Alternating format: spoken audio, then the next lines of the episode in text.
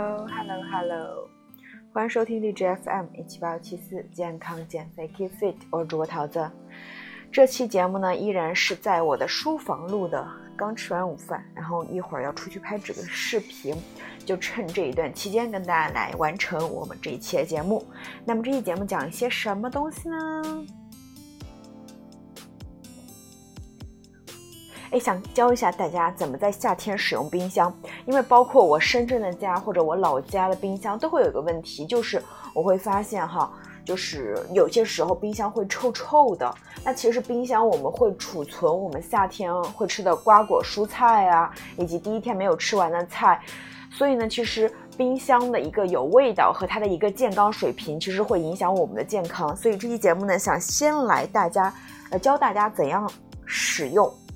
冰箱对，在在夏天如何正确的使用冰箱？首先呢，我们把食物放进冰箱，主要是想利用低温抑制细菌增生啊，嗯，可以延长保鲜或者保质期。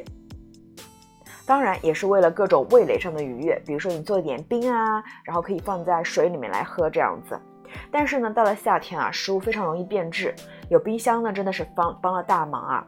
但是呢，冰箱不是保险箱，如果用法不当，浪费食物是小，伤了身体可不好呀。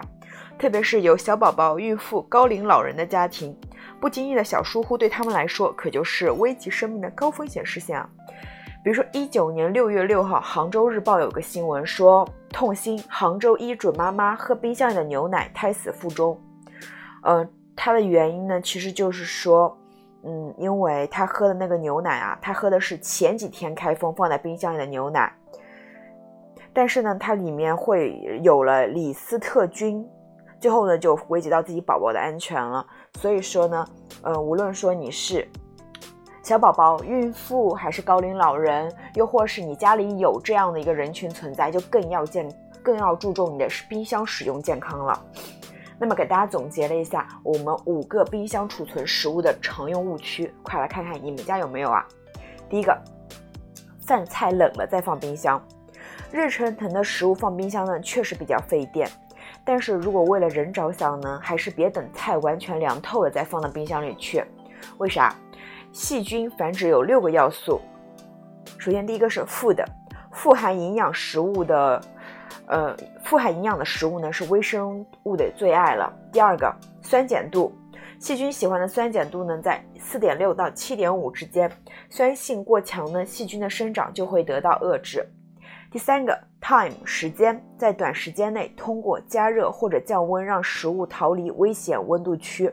第四个，temperature 温度，细菌繁殖的最适宜温度，也就是所谓的危险温度，在四十。华氏度到一百四十华氏度之间，也就是说五摄氏度到六十摄氏度之间，这是细菌喜欢的温度，在五度到六十度之间。好，下一个氧气，食物中常见的有害菌都为好氧菌，有氧气的情况下更容易滋生，肉毒杆菌除外啊。最后一个温度，湿度，湿度越大越容易长细菌。那么大部分啊。致病菌繁殖的最舒适温度在五度到六十度，室温下放的时间越长，放进冰箱的时间越晚，细菌滋生的风险也就越大，大家明白吧？所以呢，美国 FDA 建议啊，食物不要放在室温下超过两小时，而在较高温度的室温时则不要超过一小时。这时候想给大家插一下啊，我是非常喜欢喝豆浆的一个人，但是呢，呃，我们家的人就没有那么喜欢，所以有的时候我榨一。就是一壶豆浆，大概是一升这样子，我可能是一天自己喝完，但是有的时候我真的喝不下去了，我下午再回来我就会倒掉，我就不会再喝它，因为我知道放冰箱里的话，呃，它会有沉淀物，然后胃口味道不会那么好。如果说放在室温下呢，它会滋生细菌，可能也会导致拉肚子。所以呢，大家在夏天的时候一定要尊重啊，遵从一个，就是最好是遵从一个原则，就是。吃多少买多少，就不要有剩，包括是果汁啊、豆浆啊，都是吃多少我们榨多少就好，就不要有储存这样子，因为，呃，其实储存多多少少的话，还是会有一些细菌产生的嘛，对不对？那我们吃饭的时候，不少细菌呢都会随着筷子进入到饭菜中，如果估计一顿吃不了呢，就提前盛出一部分，稍微凉一凉，不烫手了就放冰箱里凉快去吧。如果过了一大锅呢，最好分成小份装，帮它们快速降温。有一个快速降温小技巧啊，就是选浅一点的容器吞开。就比如说你有一个大的那种保鲜碗的话，它可能很深，这样就不利于降温。但是如果你用盘子的话，是不是就很好降温了呢？对吧？同理，也不建议在室温下解冻食物。我们最好提前把食物从冷冻转移到冷藏室解冻，这样可以确保始终在危险温度之外，或者用微波炉解冻。并且呢，如果在冷藏室解冻的话，要检查一下密封性。如果解冻过程中渗出液体弄脏了冰箱的话，反而更，嗯，就是细菌会更多一下嘛，对不对？所以说，不要在室温下解冻食物，最好是放在冷藏室解冻或者微波炉解冻，这样比较好。好，误区二是什么？刚刚误区一大家还记得吗？就是把饭菜冷了再放冰箱，这个不太好。第二个误区二。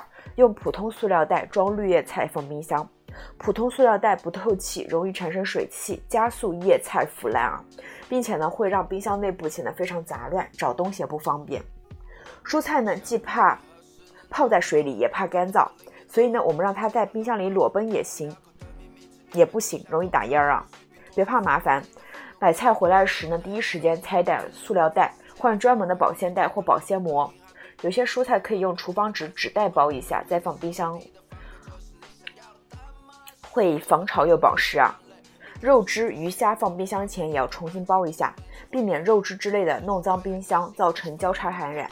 但是我会觉得这些都比较麻烦，所以最好还是遵从我上面说的观点，吃多少买多少，不要有剩余啊。并且呢，像我最近用的一个方法就是点外卖。但是点外卖，很多人说不健康。当然，我不是让你点火锅、点串串、点烧烤、点炸鸡、点奶茶，没有，我让你点沙拉不就好了嘛，对不对？沙拉来说的话，其实夏天，就比如说你中午十二点吃饭，那你十一点点它，差不多十一点四十送到的话，也就 OK，就提前点一会儿。但是不要说你十一十二点吃饭，你十点就点了，这样子别人送过来，你放了那段时间，可能也会滋生细菌嘛，对不对？所以呢，就是吃多少点多少。如果说一个人吃就是不需要那么大量的话，那你就可以考虑点外卖，但是要点更健康的食物啊。好，那如果说你在家做饭的话，那你肯定是需要多买一点菜的嘛。那我还是继续教你说冰箱怎么储存。超市用来包裹食物的 PVC 保鲜膜呢，保鲜性和防串味性都不是很好，因为要便宜嘛，对不对？所以呢，这时候如果你再回来回家重新包装的话，最新最好呢就是你重新包装一下就好了。误区三：食物不密封就丢进冰箱，因为这样做会造成相互串味、交叉感染、营养流失，加速食外食物的腐败变质。比如说开封的酱料、食用油、坚果等。因为冰箱里呢，毕竟不是真空环境，有氧气，有水汽，如果不密封呢，容易氧化、受潮、变质。用保鲜盒、保鲜袋一起去把冰箱给重新嗯整理一下啊，这样既看起来整齐、舒服，找东西也会更方便嘛，对不对？误区四，什么东西都放冰箱，对有些食物来说呢，并不是温度越低越好，比如说芒果、牛油果、木瓜、猕猴桃。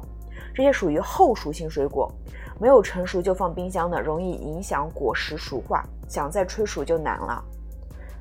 并且呢，没有完全成熟的西红柿也不要着急放进冰箱，否则呢会影响风味物质的合成，导致西红柿变得淡而无味。如果西红柿已经熟透了，开始变软或者切开了，那就有必要放冰箱了，对不对？还有哪些食物不适宜或没必要放呢？蜂蜜、大蒜。一般呢，放了就放了，不会有危险。但是有些食物真的不能随便放冰箱，比如说罐装饮料。对，因为虽然易拉罐做了容错设计，也就是说罐底的凹陷，但是呢，这样冷冻之后就有空间去膨胀了，还是不要轻易去尝试吧。大家有看到那个新闻吗？冰冻可乐成炸弹，划伤男孩脸。所以呢，一定是要注意安全啊！大家。大家知道吗？其实很多事情啊，我们是可以提前去预防的。我们去得到那些知识，我们去注意了之后，就不会有后面的事情发生。很多悲剧的发生是因为无知来的，所以大家一定要，就是听到了用起来，不要怕麻烦，好吗？误区五，认为冰箱是保险箱。低温呢可以抑制某些细菌的繁殖速度，但有些细菌呢低温下也能快速繁殖，比如说李斯特菌，对，就是那个让孕妇流产呃的细菌，因为在牛奶中出现了。可以看到啊，在十度的环境下呢，李斯特菌的繁殖速度比大肠杆菌快多了，大约五天就能到达引起食物中毒的菌落数，而在四度的这个就是一般冰箱冷藏室的温度时，李斯特菌呢也能迅速繁殖。因为新鲜，所以安全。这句话呢，就并不完全正确了，对不对？给大家分析几个细菌啊，沙门氏菌，它在生肉、肉制品、鸡蛋、乳制品中常常能见到。李斯特菌呢，它叫嗜冷菌，在蔬菜、肉类、乳制品、鱼虾中都能看到它的身影。下一个细菌呢，也是嗜冷菌，它叫耶尔森菌。生肉，尤其是猪肉在哪里，它就在哪里，并且在蔬菜、豆腐中也能见到它。有时候吃了冰西瓜、冰饮料拉肚子啊，不一定是肠胃受不了等，很有可能是冰箱用错了。所以呢，就是冰箱的话，大家还是要整理一下。首先买的东西不要疯狂成批的去买，就是用多少买多少。第二个就是一定要。在买回来之后做再一步的储存工作，那些小细节其实就决定你的生活质量、你的食物质量，就是你的生命质量了，对不对？以小见大来的。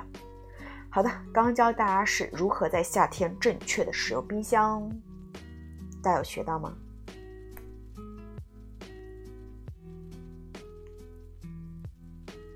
嗯，好，学到了就可以啊。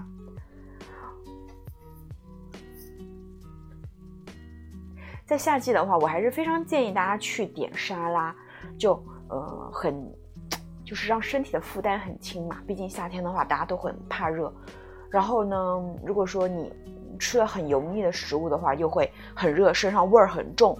所以这时候呢，如果是沙拉这种轻食的话，会让自己的身体负担很轻，减脂，然后又很健康。所以非常建议大家使用。如果呢你是非常喜欢，就是不喜欢冷的沙拉，你喜欢做热食物的人呢？呃，我们也有减脂食谱可以教大家怎么吃啊，是完全免费的。大家可以添加到微信 dear 切 d dear 叶七七零起 d e e y e 七七这个微信号，大家可以联系到这个微信号去领取第二页七七 d e e y e 七七，就是七就是数字七的那个七啊，大家可以添加到这个微信号。对。然后呢，你备注桃子，他就会给你发送二十一天的一个减脂食谱。因为夏天真的是，如果我们不减肥的话，我们就会穿裙子也难看，你穿裤子遮肉也遮不住，然后你也不可能天天穿很肥大的衣服，大家都能看出你胖，对不对？就一定是一定要给自己的身体减压，这不仅是一个外观的好看，然后它也是一个让自己更健康嘛。所以我会觉得建议大家夏天的话一定不要那么胖，不然你可能走两步也喘。还还有一个就是，嗯，我之前很胖的时候啊，就我之前很胖的时候，就我很早以前很胖的时候，因为我减肥成功已经很多年了，就是在我上初中那会儿，我记得我当时体重可能就一百四五十斤吧，没错，初一初二就那个体重真的非常胖。当时我就有一个感觉，就是我夏天的时候我身上会有汗味儿，那种汗味儿我自己都不喜欢，何况是同学呢？所以就玩的小伙伴特别少，那时候还跟我玩的同学真的是真爱，就真爱闺蜜那种啊，就真的，嗯，如果你没有真正特别胖过，你可能不会那么理解。就是你买衣服，你女生需要买到男款，因为女生没有你的码，然后并且呢，你走在路上，别人会说，呃，你妨碍他走路了，然后你当时你可能就还小，你就想说以后会瘦的，就天天还是吃嘛，很开心的做个小胖子。但是呢，真正让你遇到你喜欢的男生，你是不不会去表白的，你没有那么有自信，对不对？对，就是那样子。并且呢，我觉得胖其实是有原因的，胖真的是因为先天的生理原因的胖非常少啊，后期就是大部分都是因为我们后期的不自律，没有人引导吃出来的，对不对？就每个人。我觉得每个人生命都会有一个觉醒期，你可以选择有，也可以选择没有。有些人怕麻烦，就选择没有，就一辈子那么平淡的过。有些人选择有觉醒期的话，他就会忽然发现，有一天就会发现，这样的生活好像不是我喜欢的，我应该去减减肥，我应该去多学一点什么知识，我应该去跳个槽，或者是创个业，就各种就是因为你会有觉醒，所会你，所以你才会跳出舒适圈去做那些你应该去花精力、花时间去投在上面的一些决定嘛，对不对？就希望大家，如果说你在考虑自己要不要减肥的话，那你就勇敢踏出那一步，就去减肥就好了嘛，对不对？不试试哪知道自己可不可以呢？好，那我们这个节目的下半部分呢，跟大家讲一讲哈，哪些食物吃了可以美白，对不对？对于我们女生来说，我们不仅要瘦一些，更好看一些，我们是不是也同样希望更白一些？这个白不是说那种死白惨白那种不健康的白不存在的啊，我说这种白呢是皮肤底层的那种，就是由你吃的食物给透出的你这个身体的，就是你的皮肤那种很亮白的感觉。我说的是这种白啊，我也不是说美黑不好，因为我也非常喜欢这种就是晒阳光沙滩然后晒出来的那种黑，但是我更希望我的皮肤底子是白的嘛，对不对？有些食物其实我们吃了的话可以美白淡斑。那我们干嘛不吃呢？对不对？好，现在这个季节已经到了夏季了吧？对不对？那夏季紫外线是最强的，如果不做好防晒呢，夏天一过就得黑两度，至少黑两度加胖一圈了。那除了遮阳伞、防晒霜、修复乳，吃某些食物呢，能够提能够提高皮肤的防晒能力，也会助于你的美白事业。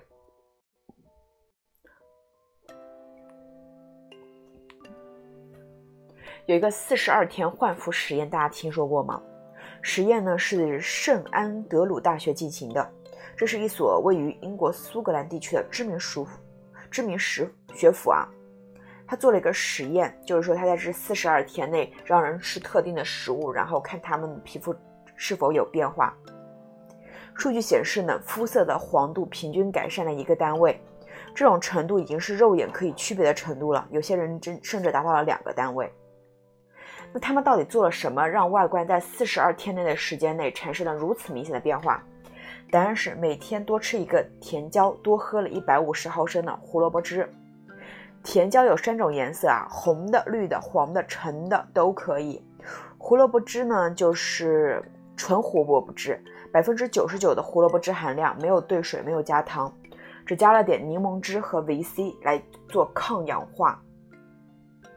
胡萝卜汁真的有这么的有效果吗？它会成为护护肤先锋吗？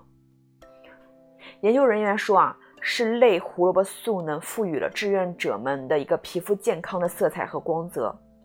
大部分的蔬菜水果中呢都含有类胡萝卜素，比如说呃番茄红素、叶黄素。皮肤呢暴露在太阳下。紫外线紫外线的辐射下会导致自由基产生，而类胡萝卜素呢是一类的抗氧化剂，可以帮助身体清除自由基，清除那些不利于皮肤美白的产物。研究显示呢，补充叶黄素和玉米黄后呢，皮肤脂质过氧化显著较低。并且呢，还有研究显示啊，每天补充十毫克的番茄红素，连续补充十二周呢，可显著减少紫外线诱导的红斑。再给大家插一下啊，不是说我建议你去吃胡萝卜、喝胡萝卜汁，更重要的是夏天一定要做防晒啊，一定要做防晒，不做防晒非常容易黑，非常容易老，不要懒，千万不要懒。之前的节目中跟大家说过，胡萝卜不一定要油炒，跟富含油脂的食物一一起吃呢也就可以了。番茄红素中最丰富的来源是番茄及其制品，水果中的西瓜和红心葡萄柚也是番茄红素的丰富来源。番茄红素呢有非常好的一个抗氧化能力。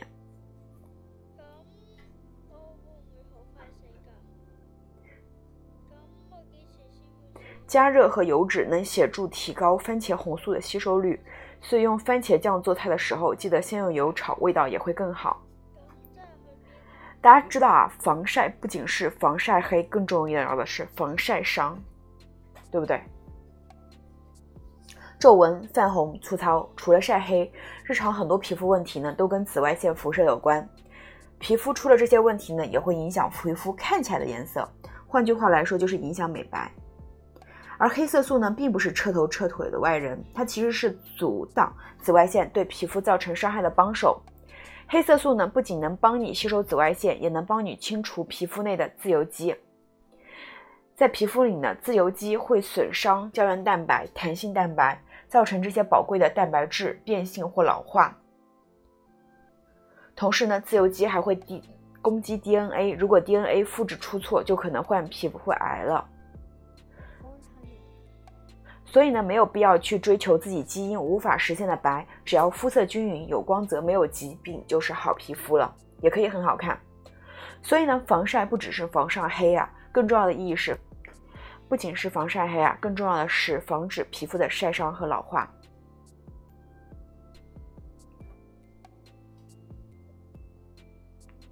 好的，那这期节目的上半部分呢，跟大家去分享了这个夏天使用冰箱的一个。呃，应该怎么使用？第二个是吃哪些食物可以美白，也可以让自己变得更健康。那么，希望这期节目可以对你有帮助。如果你喜欢的话，可以转发、评论、点赞。也希望在下期节目中可以再次与你相遇。就这样啦，拜拜。